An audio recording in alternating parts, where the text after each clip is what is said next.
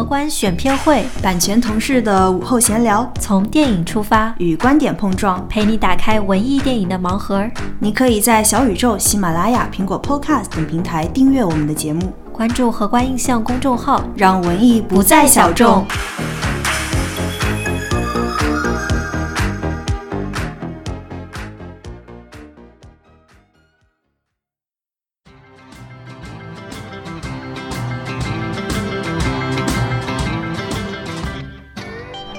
这届电影节特别厉害的是把线上的市场做得很火热。就虽然我们没有和别的买家在同一个时空里面，还隔着时差，但是这种竞争的压力，还有这个火热的气氛，好像也隐隐约约能够感受到一些。其实我们这次自己安排的这个选片会的这个排片还是非常的有水平，就是 播一播的，就先是自然光线这样的一个非常柏林的电影，然后马上来一个冰口龙介的一个啊非常有看点的这个电影，然后接着再看几部非常柏林，然后再来一个小高潮，比如说你们会喜欢的像小妈妈。就像九三之下，我当时真的是在柏林的那个 shuttle bus 上面，然后看到有一个巨幅的海报，就是一个小女孩，那个眼睛非常的纯净，我就一下子就喜欢上了这个海报。那我就特别想要去看这部电影。那看了一个呃预告片之后，就毫不犹豫的就定下来，就是要把这部电影介绍到中国来。所以其实有时候。呃，和一部电影也是也有缘分的吧，就可能在那一瞬间有一些情愫发生了。这回就是参与柏林电影节，有一个非常深的感受，是和我们的 slogan 不谋而合。看电影就像是拆盲盒。嗯。就它可能有一些硬性标准，有一些软性标准。硬性标准就像是盲盒外边的这个你的产地，然后你的作者是谁，嗯，然后包括你的卡司是什么，就一目了然的。然后呢，里面的内容就是需要你打开之后才能明白，也就是它的故事的表达方式和它的故事内核。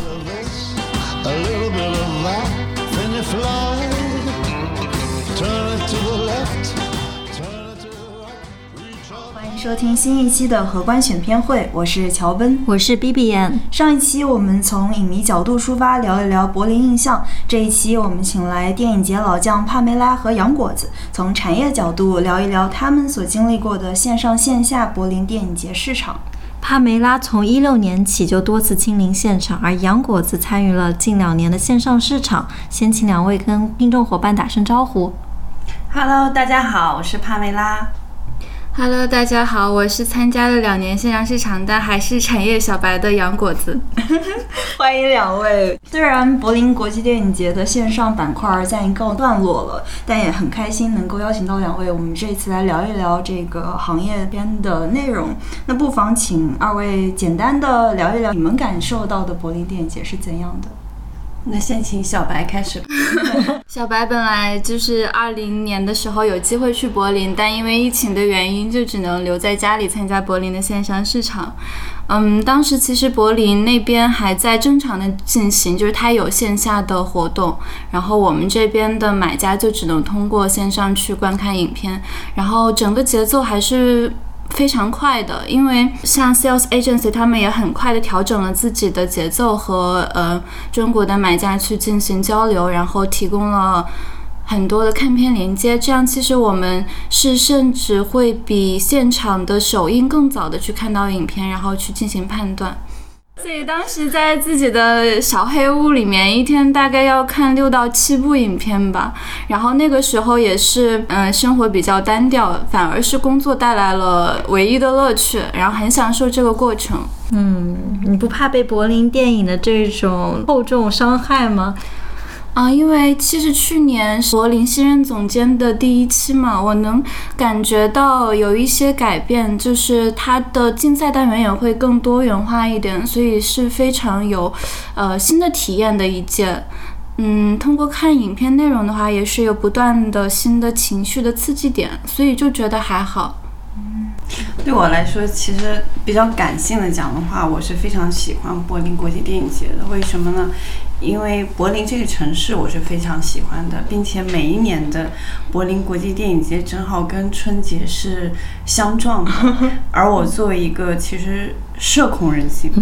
其实是非常喜欢在春节的时候逃离这种 拜亲访友，然后可以到另外的一个空间里面去有一个自己的时间。然后呢，在柏林这个就。历史厚重感的城市，然后去可以看电影，嗯，可以去逛电影市场，对我来说是非常期待的，嗯，那么这两年呢，我们都是在线上举行的，非常遗憾没有去到柏林，其实真的是。非常的想念，尤其柏林那个城市，那个时候是非常冷，但是我还每年就为去柏林国际电影节准备了一件特别厚的羽绒服，就是柏林专备，是柏林战袍吗？对，就是非常厚的羽绒服，然后就是特别期待，就是它感觉那个风特别冷，但是会让你非常的清醒，嗯，就是所以我会非常喜欢那个城市那种在二月清冷的那个感觉，所以对我而言，很感性的话，我是非常。喜欢去柏林线下的，但是呢，一九年当时正好非常是这个春节的时候，所以那年我们没有去。然后二零二零年的时候是。非常期待，特别想要去柏林国际电影节，因为觉得说，哎，正好和春节就是，呃，错开了时间，所以我们就准备了很久，然后又准备去，结果这个疫情就突发了，所以到最后一刻我们不得不取消这个行程。嗯，那么线下肯定是不一样的一个感觉，尤其是在家人都在春节度假，然后我们在柏林另外一个城市，然后去看电影，然后去。市场里面，我自己还是蛮享受那个感觉的。那么就是这个线上呢，就是让人觉得，嗯，你找不着空间，也找不着时间，就是在空间和时间是非常混沌的，就是你分不清自己的那个呃时空点啊。所以就是，尽管是这两年也这样熬下来了，但是还是很期待能够在线下再一次的回到柏林吧。嗯，刚好我去的时候是一九年，那时候是对柏林线下的印象也特别好。刚才帕梅拉说到。柏林那种清冷的风一下就把我吹到柏林了，那时候我还重感冒。但是柏林这个城市又非常友好。然后我记得，呃，当时市场的话会有几个主厅，一个是一个展览馆，很有历史底蕴，然后非常大的一个穹顶，然后有几层，可以看到几乎所有的展商，一眼望去就是密密麻麻的。主会场是一个博物馆，另外一个是在万豪酒店。万豪酒店还上上下下的好几个楼层，有点晕，好像是不是一间间房间？我又好像没有去拜访。是是，每每一层都有不同的房间，就是不同的公司。嗯，好像还有一个是一个帐篷餐厅，这也算是一个市场的延伸部分。嗯嗯，特别可爱。然后这些地点之间还有一个班车把大家来往运送。就当时我记得我也是第一次去的时候，然后是其实呃从这个主会场。到那个万豪，它是有这个 shuttle bus 的。其实我当时并不知道，然后我就出去打车，然后后来那司机就说你要去哪？然后我说要去万豪酒店。他说那你可以坐那个 shuttle bus，你没有必要打 taxi，就是非常的友好。然后有时候我打车的时候说错那个地址，然后他会把我再送到我也想要去的地方，但是也不会收额外的钱，就非常非常的 nice。所以我对柏林这个城市的。感觉还是非常好的。我忽然想起 shuttle bus 是一个很有意思的空间，因为你可能会和导演或产业人坐在一块儿。我想起来，当时我就是初出茅庐，就很热情，很想和别人说话。第一次去参加电影节，然后就有一个好像是韩国导演，然后我就用非常不通的几句韩语和别人打招呼，就是안녕하세 요。 然后他还真的以为我是韩国人，因为那天我打扮的还挺入时的，有一点韩国风。然后就说了三句话就说不下去了，然后就递出名片，用英语再尬聊聊了几句，就挺有意思的。对，shuttle bus 的那个司机也会在来来回回的给你讲一些电影故事，就是他自己边说边笑，就像一个个人的那种演说一样，就是非常有趣。然后确实也像 B B N 说的，就会遇到一些电影产业里面的一些大咖呀，或者是一些同行业的人。我觉得有趣的一次是因为我穿那个战袍，就是那个帽子特别的大，然后把我整个脸都已经遮住那样子，因为那个战袍特别长嘛。然后我上车还会有人说：“哎，请问你是演员吗？” 然后我说：“不是，不是。”然后就是就觉得可能那个装扮比较包裹的很严实，可能就会有点像。像演员要保护自己的隐私一样啊，所以也是蛮有趣的事情。其实对于影迷而言的话，大家都会说柏林电影节几乎是包容度最高的，因为它不需要很多的证件，你就可以去买票，然后就地观影。那从买片的角度来而言的话，你们会觉得柏林电影节跟欧洲三大电影节戛纳和威尼斯来言的话，有什么特别之处吗？就是在你们买片的角度来谈的话。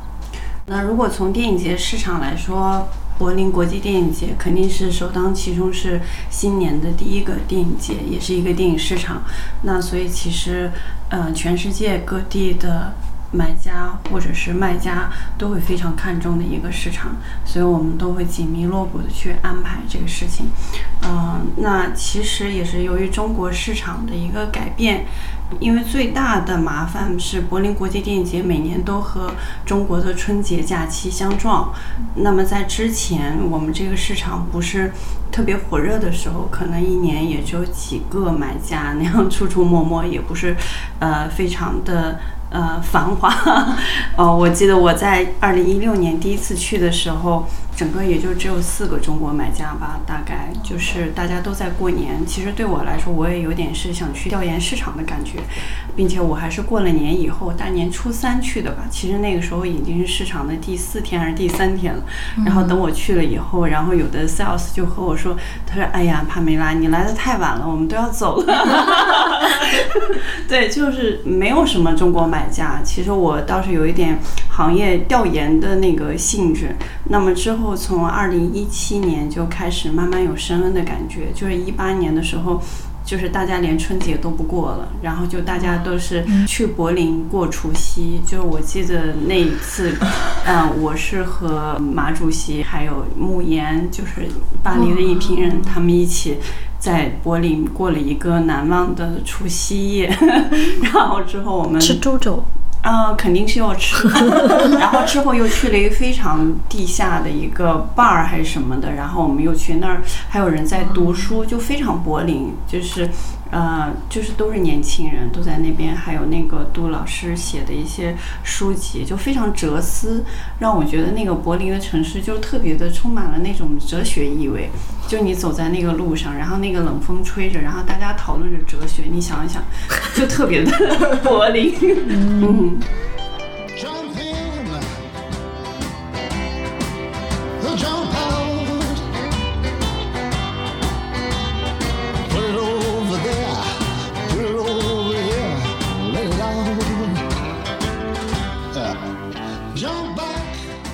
因为就刚刚聊到，嗯，像一六年刚去的时候，买方是相对少的嘛。那现在的话，国内的买家可能会越来越多，其实竞争压力也会相对的较大一些。还有就是柏林电影节政治性的浓度较高，其实我们可能可参考或者说可考虑收购的影片并没有这么多。不知道你们在买片的时候，在这方面有？一些考虑呢？对，这也是以前中国买家少的原因。就是柏林国际电影节，它遴选的电影是比较偏政治性和社会性的，就是非常贴合柏林这个城市。因为我们知道柏林是唯一三大电影节里面唯一一个在首都举办的城市，那么它的居民都是首都居民，都是需要这个政治觉悟非常高的，所以它的选题是非常具有社会议题的。啊，那基于这样的考虑，中国买家一般都还是希望具有一些商业性强，然后有故事性强的电影。那可能在柏林电影节就会要 失望了，因为确实这样的电影在国内来说说，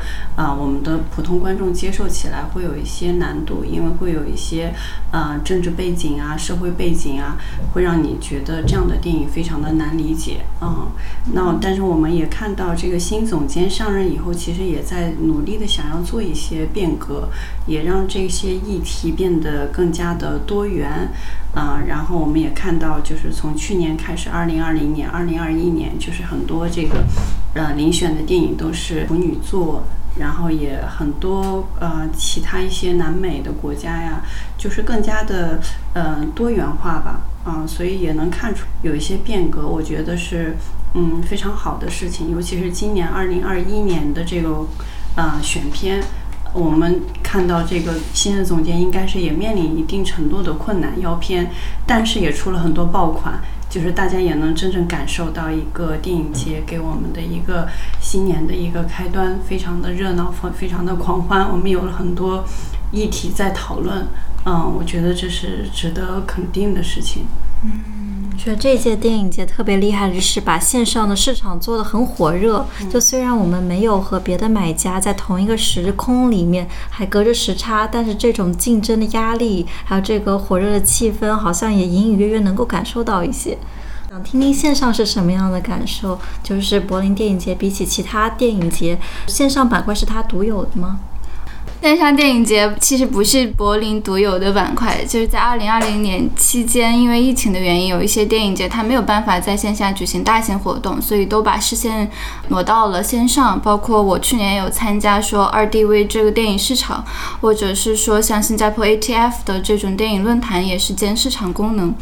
总体来看，我觉得这一届柏林的线上市场举办的非常成功，因为它其实三月份主要是面对一个产业开放，然后包括说想把自己的这个评奖嗯尘埃落定，然后再到六月份去面向观众，所以它非常的重视产业这个板块，而且历来呢，柏林它都非常注重这个影片的后续的产业连接，包括他们的官网上都会写清楚说这一家影片的国际销售公司是哪一个，就非常的便。也是我非常喜欢柏林的一个原因，但是今年也会发现有一些影片，它其实还没有找到自己的销售公司，甚至只是一个嗯制片公司来代理相应的服务，所以可以看出今年柏林的选片是体量偏小，然后处女座又偏多，所以对于买片来说，其实可选择性还蛮难的，对。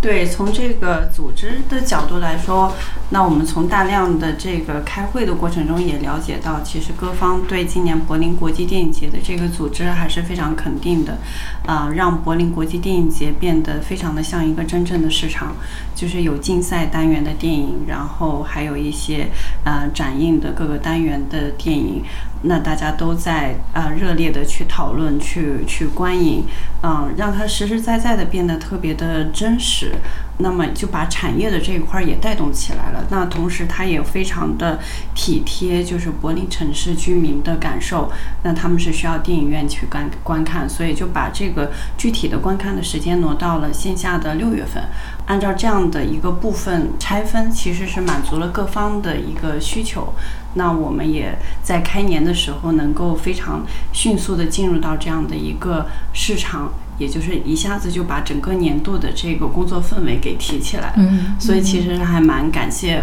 柏林国际电影节的，让我们觉得，呃，全世界的行业的人士都在为我们的这个产业在做出自己的一个努力，嗯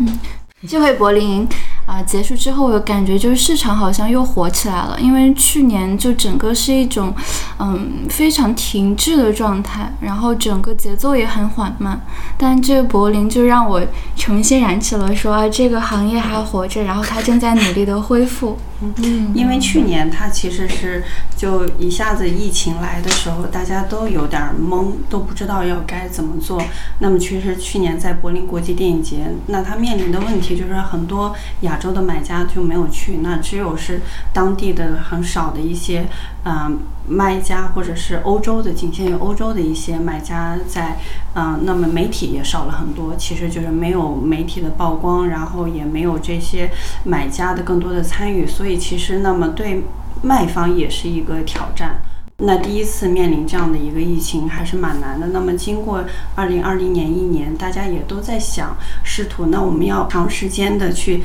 接受疫情要在我们这个身边，那我们应该怎么样去让我们这个行业变得更好？啊，所以那我觉得柏林在这方面是给了一个非常高的一个答卷，嗯嗯。刚才帕梅拉提到说，媒体买家都是电影节中也非常重要的部分，就除了卖家、电影的展示方之外，我就觉得这一次柏林很有意思，就是他会安排在线观影的时间，就是你必须在那个点打开这个链接，这个过程就有很强的一个紧迫感。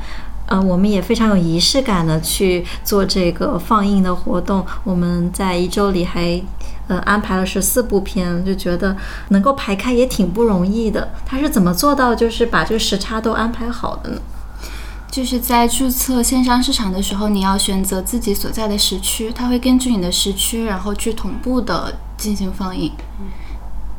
其实这个也是，嗯，线上比较便捷的地方。如果如果我们是在线下的话，其实是很难，就是在前方能一次看完这么多的电影。嗯，在戛纳期间的时候，当时还是线下，就是穿梭在各个的放映厅，然后有的时候还需要排队，所以它其实是有一个精力和时间的损耗。但是像线上市场，你就可以坐在自己的放映厅里，然后把所有的电影全部都看完，你也不需要在路上进行奔波。但其实我觉得，对于电影来讲的话，也是一种损害。虽然是对于买片来讲更有效率，但有一些电影它还是属于荧幕的，就是大屏幕才能延延展出它的氛围感，所以这部分就会大打折扣。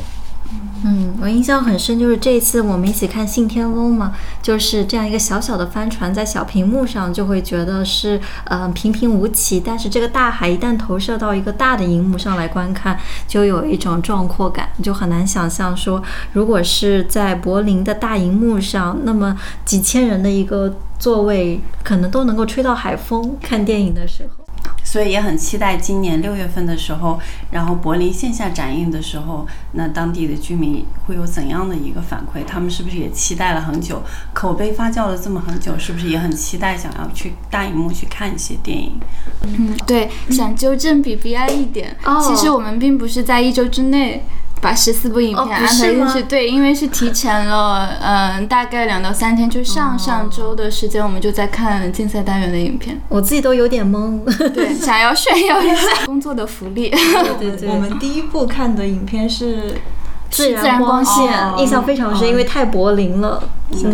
就是非常。暗的光线，有人在森林里穿梭，我就觉得，因为投影的缘故，就不能展现那种黑黑色的各种各样不同层次的质感，就有一点点可惜。其实我们这次自己安排的这个选片会的这个排片还是非常的有水平，就是一波一波的，就先是自然光线这样的一个非常柏林的电影，然后马上来一个冰口龙介的一个啊非常有看点的这个电影，然后接着再看几部非常柏林，然后再来一个小高潮，比如说你们会喜欢的。像小妈妈，对吧？然后有很多这样的一个小高潮，这个是其实在线下电影节的时候是经常会发生的事情，就是大家都会有一个浪潮一个浪潮的这样子，所以你的思绪是是一个动态的。然后呢，你可能你在。去的时候，你想跟踪哪几部电影？那你去了以后，通过影评人以及影迷出来的反馈出来的这个气场，你可能会发生一个动态的一个变化。其其实，在那个场域里面，你要收集到各种信息，那么你要根据这些信息，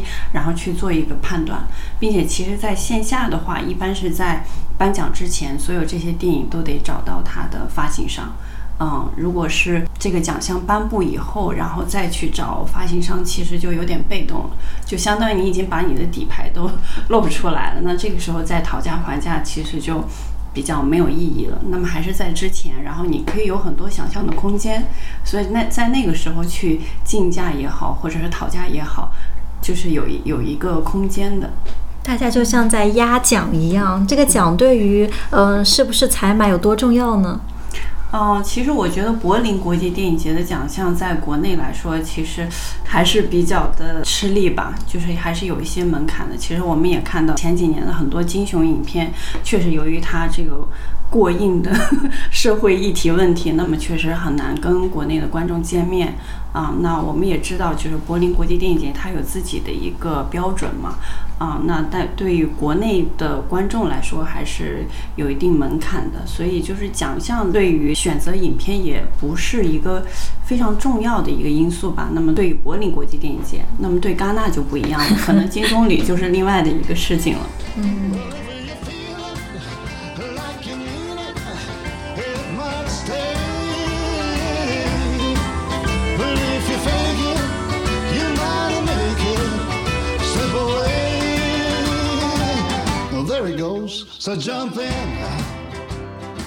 说到买片的几个考虑因素，帕梅拉和杨果子可以分享一下吗？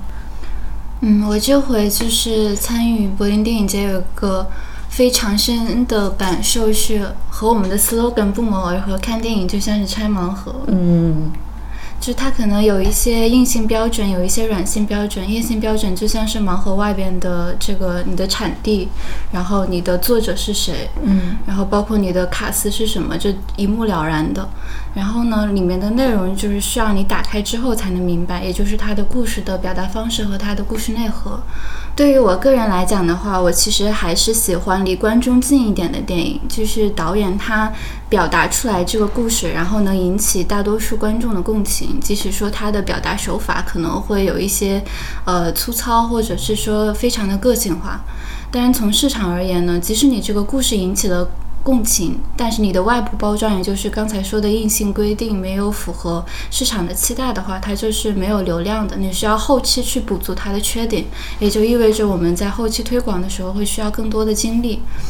所以，其实，在买片的过程当中，啊，我这个产业小白觉得。需要考虑的点实在是太多了，就是很难，你有一个固定的标准去衡量，说这个片我们可以买，或者这个片我们不能买，是一个需要反复权衡的过程。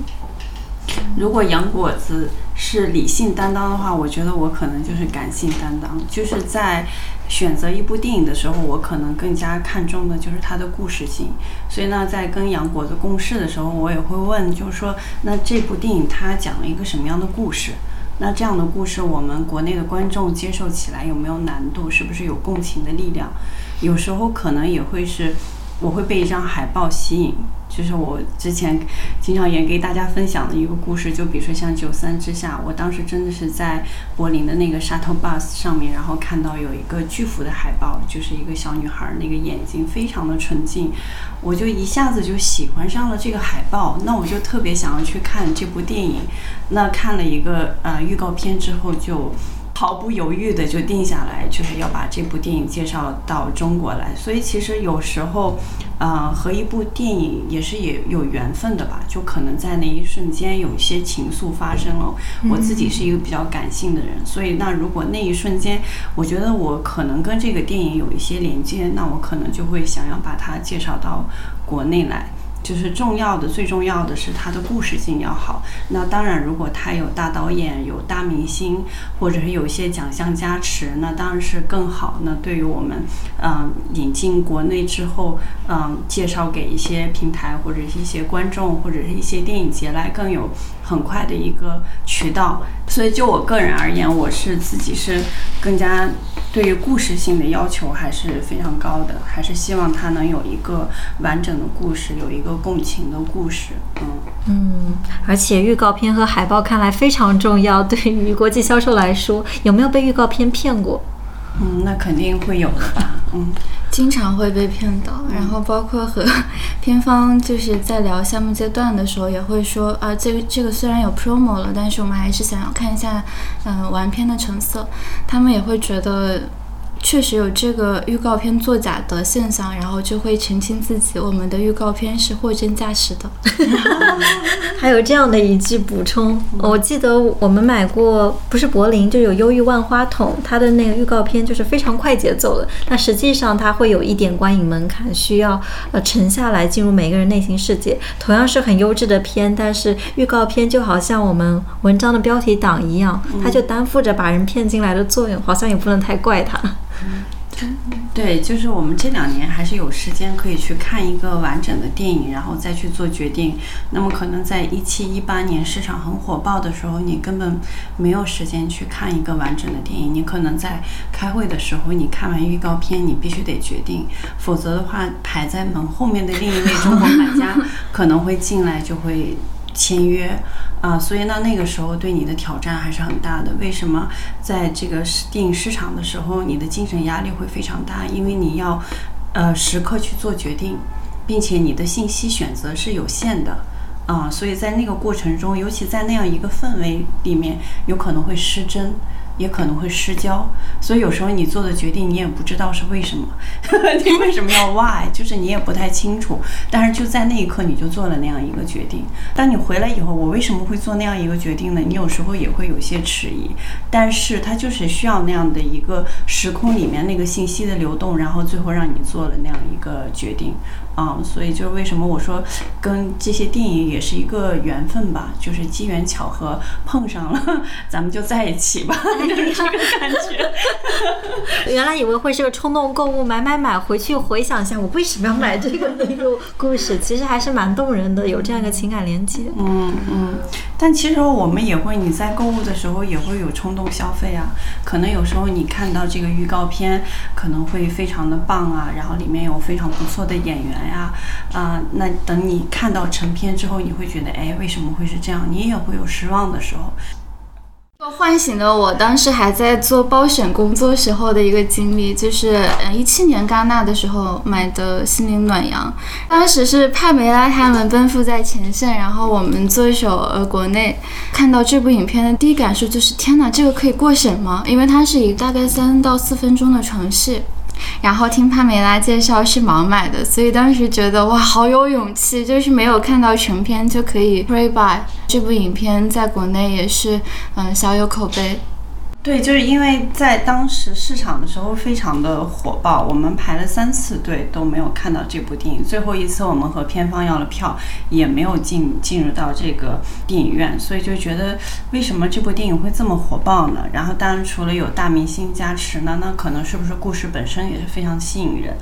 那么可能晚上我那个时候和一个朋友他们去晚上去聊天，然后可能还喝了一点小酒，然后可能回去以后晚上两点就给片方写 email，然后就是我要了。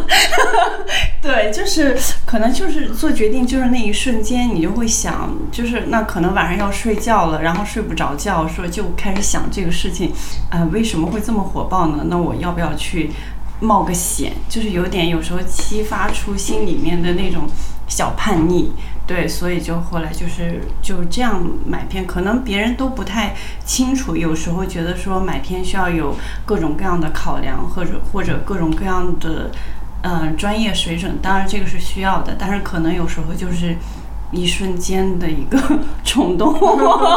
可能是前期的测评的时候还是会比较专业严谨，但最后买不买还是有很多未知因素在里面。对，有时候因为可能有的电影比较火爆，那是不是你会竞价？就因为有好多这个报价都已经在片方那里，那你是不是要加价？那你加价的底线在哪儿？所以那你非常短的时间内，可能他一个小时就要。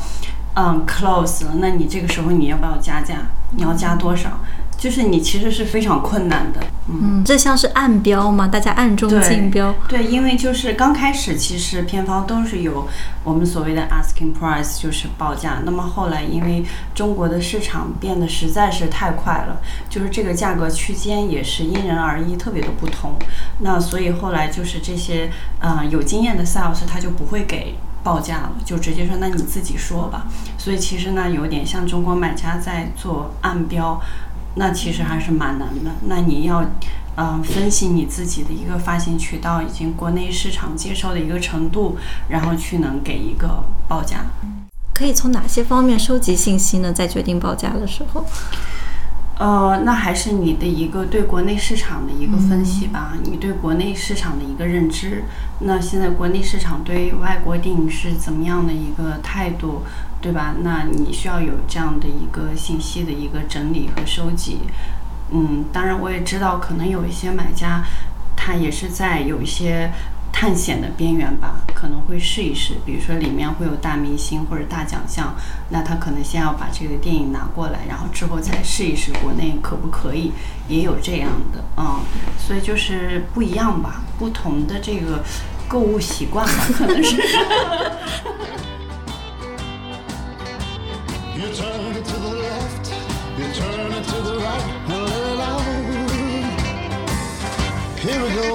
it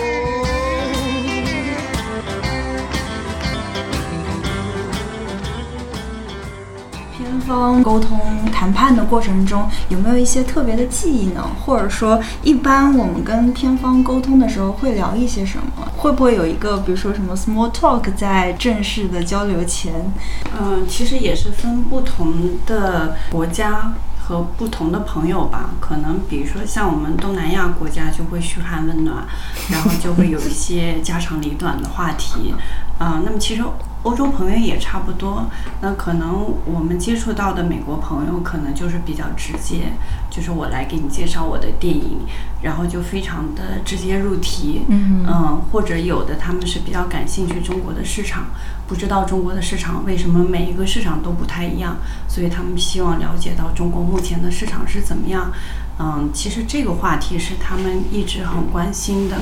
那比如说像今年的这个呃线上市场，那他们很多就会关心中国的这个春节档期的票房为什么这么高？嗯、然后到底是经历了什么？对，然后尤其是二零二零年，我们又是成为这个全球的票房冠军，那大家其实对中国的电影行业还是非常期待的。那当然也希望他们的电影能够在嗯国内能够让更多的观众能够看到。尤其前几年确实也有一些不错好的成绩，我们优秀的同行也做出了非常嗯好的尝试。嗯，比如说像《小偷家族》啊，《何以为家》啊这样的偏文艺向的一些电影，能够取得一个非常不错的票房成绩，那么其实也给了一些片方的非常高的信心。那么他们也希望这个市场能回来，嗯，能够让他们能够重新跟中国建立更紧密的一个连接。嗯，而线下见面应该很快能够建立一些信任感，但是线上的话，杨果子这里有什么交流技巧吗？呃，其实我觉得线上和线下开会有一些共通点，比如说你是在进行信息交换，就是你可能是跳出这个我们正在呃聊的项目，然后去交换其他信息，包括我可能会说一些国内电影节最新的进展。然后还有一些是在做嗯、期待管理，就是包括怎么让对方觉得嗯、你们的公司是值得信赖的，你们有很多的发行渠道，能够给我的项目在国内找到很好的曝光方式。其实是非常有趣的一种体验吧。我觉得二零二零年我们经历了一场线上市场的这个谈判，那我们已经成为了 Zoom 的深度用户。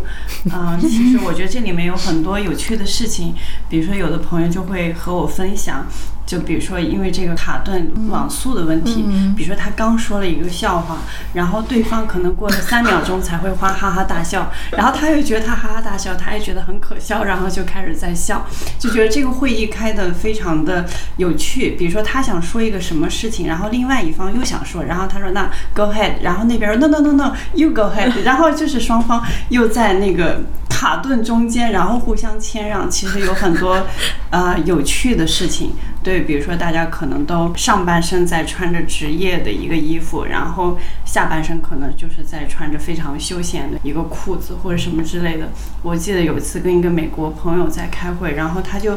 呃，反正应该应该我们那个会议是最后一天最后的一个会议了。然后他开完之后，他就跳到他的沙发上，然后就是我让你看一下我穿的短裤，就非常的一个嗯，就非常像度假风的一个、一个短裤，但它上面穿的是那个西装的那种衬衫式的那种，还有小领带什么，就非常正式。所以其实在这个线上会议上，有很多很多有趣的东西，其实大家也会在想办法让它变得有趣。但是就是这个技术，它毕竟还是有一些隔阂，有一些限制。那大家都会去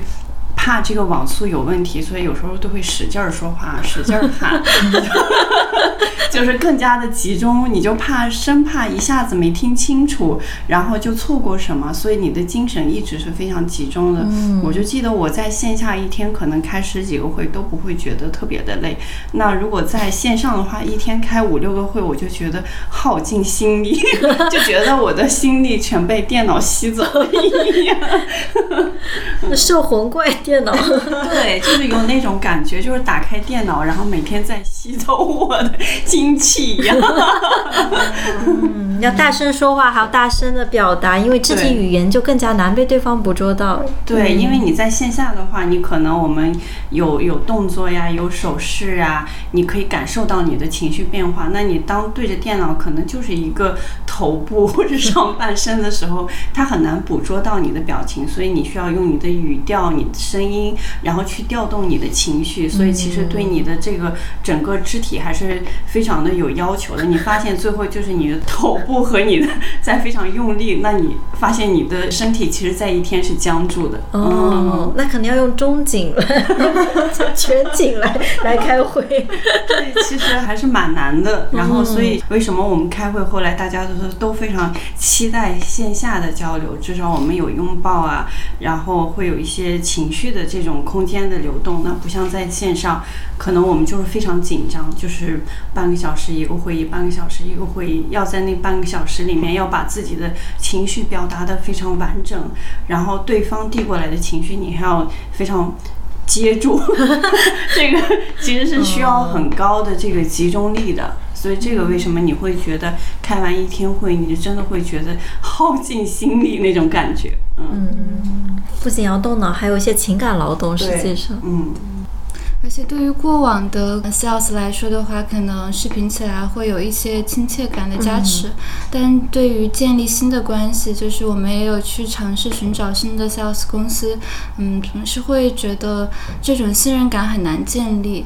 就是我对于线上会议有一种魔幻的感觉，因为偶尔会因为网络原因，对面的人就会卡顿在电脑上，然后他的表情和他的声音是延迟的，因为感觉有一种荒诞感。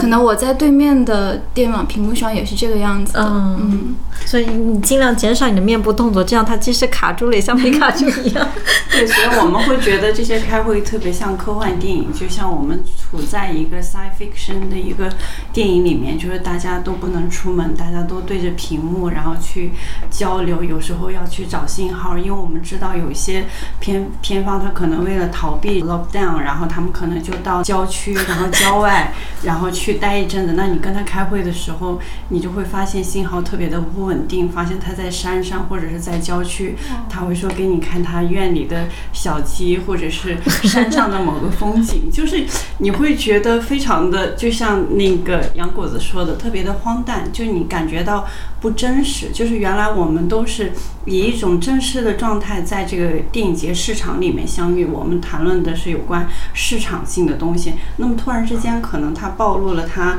生活的地方，就可能他的一个绿植，然后他家的一只猫咪，你就会有不真实的感觉。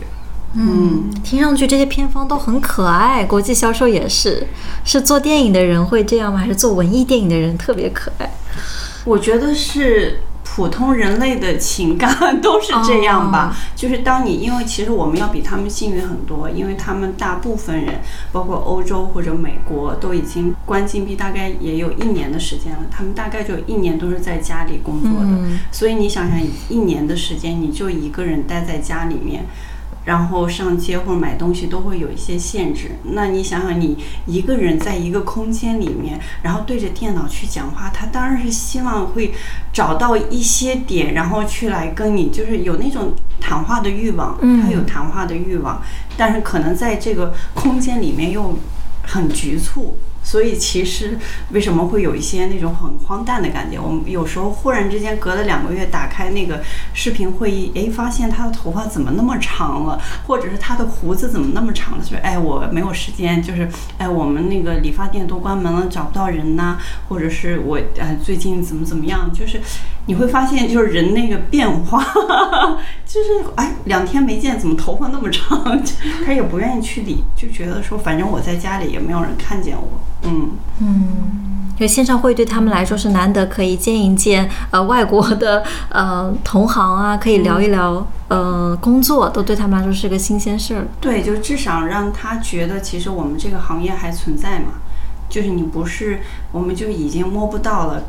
看不到了，啊，然后也没有这种天天拎着旅行箱到处跑的这种状况了。那打开这个电脑，还有一个人在这儿跟你聊其他国家的电影行业怎么样，那你会觉得哦，这个世界还是在运转的，所以你会有这样的一个感觉啊。要不然的话，我觉得大家嗯，真的是不知道要怎么样度过这一年哈。嗯。所以也为什么我们刚刚一直也在聊说柏林市场这次开了一个非常好的头。嗯那我们其实做的很多工作也都是想引入更加优秀或者说更加值得被国内观众看到的文艺电影。嗯就想问问两位，嗯，最后不妨来聊一聊，就是荷官为什么会关注文艺电影？其实也不是，嗯，文艺电影吧。我觉得，因为我们喜欢的电影都是具有故事性的，它可能是在探讨了人性的某一方面，或者是我们当下时代发生的某一面。那它可能恰巧这一类电影被称作为文艺电影也好，或者是被看作文艺电影也好，因为它是呃有关记录性或者真实性，或者是反映我们生活性的一些电影。那么它恰巧有这么一个名字。那其实我并没有说觉得这些电影可能就是文艺电影吧，我只是觉得说我们希望去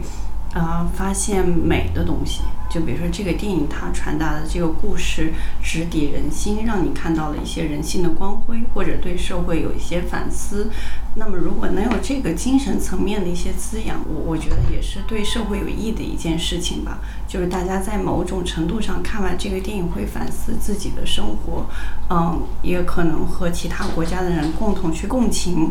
某一类的感情，嗯，我觉得这就够了吧。可能，嗯，没有更多的说去想我一定要把文艺电影要怎么样。其实像好莱坞，比如说像《拉拉烂》的这种，我也很喜欢，就是它有一个故事性。那其实我知道他刚开始想要拍出来的时候也蛮难的，就是也是很好久找投资也找了好久，嗯。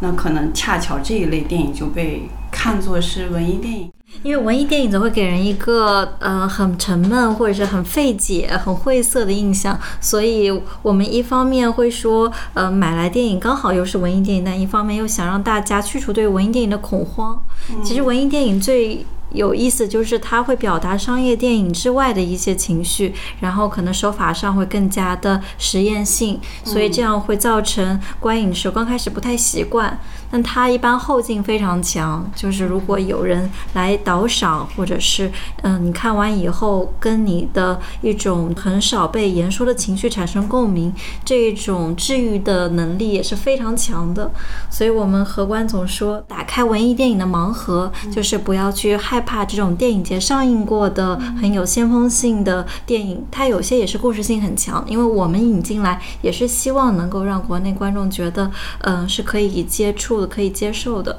我记得杨果子还说，他选电影的标准是给我一种新的情绪，哪怕烂也可以。对，是的，因为我觉得电影是一种你能够去尝试新的可能性的媒介，可能现实当中你没有办法去了解到的事情，你可以去通过电影感受到某一个时空、某一个人物，然后他在做的某一件事情。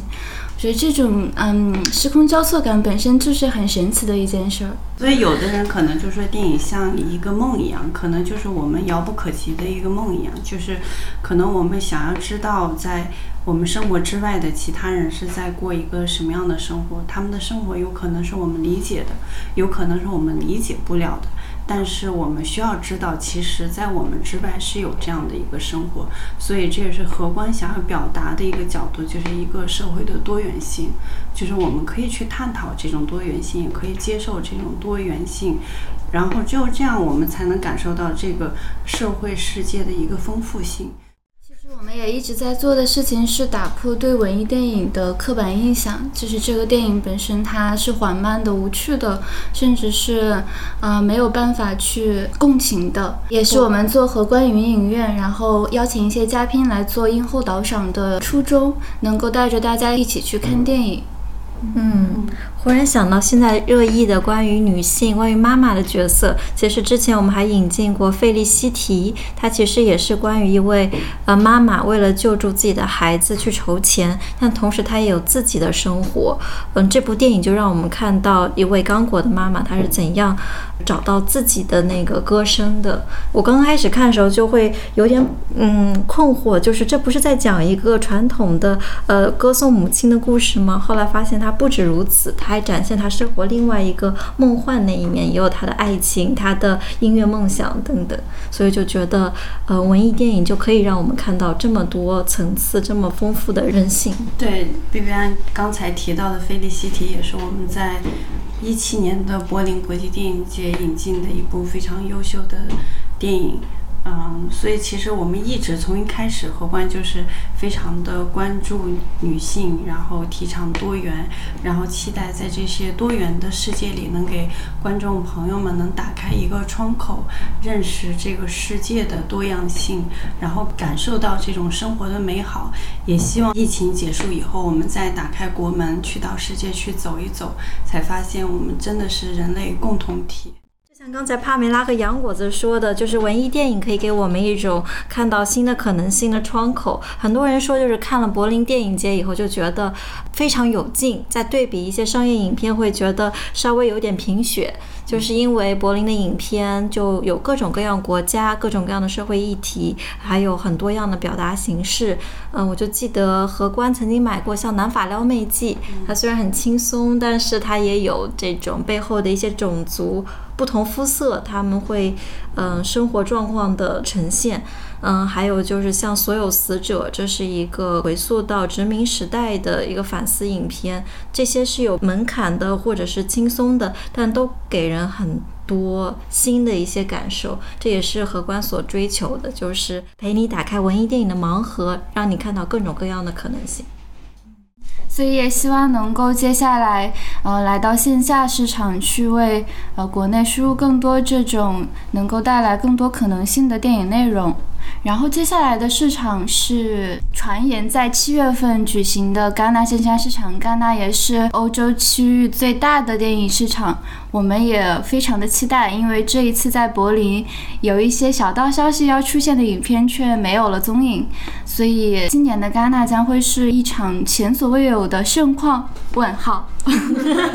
大家都知道，二零二零年的柏林国际电影节是唯一的一个线下国际电影节，啊，那么我们也知道，经过这一年大家的呃努力和付出，呃，二零二一年我们终于有了这样的一个线上市场，也算开局非常的成功，嗯，那么我们也期待能够早一点进入到一个线下市场的一个环节，不知道下一个会不会是戛纳，但是我相信明。年二零二二年的柏林国际电影节，我们一定会线下再见。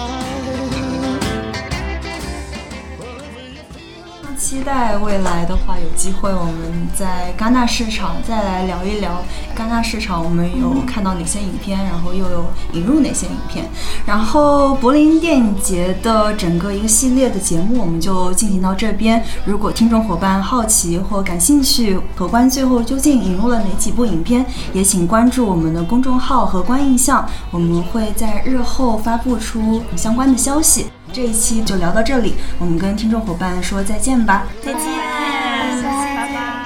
记得看电影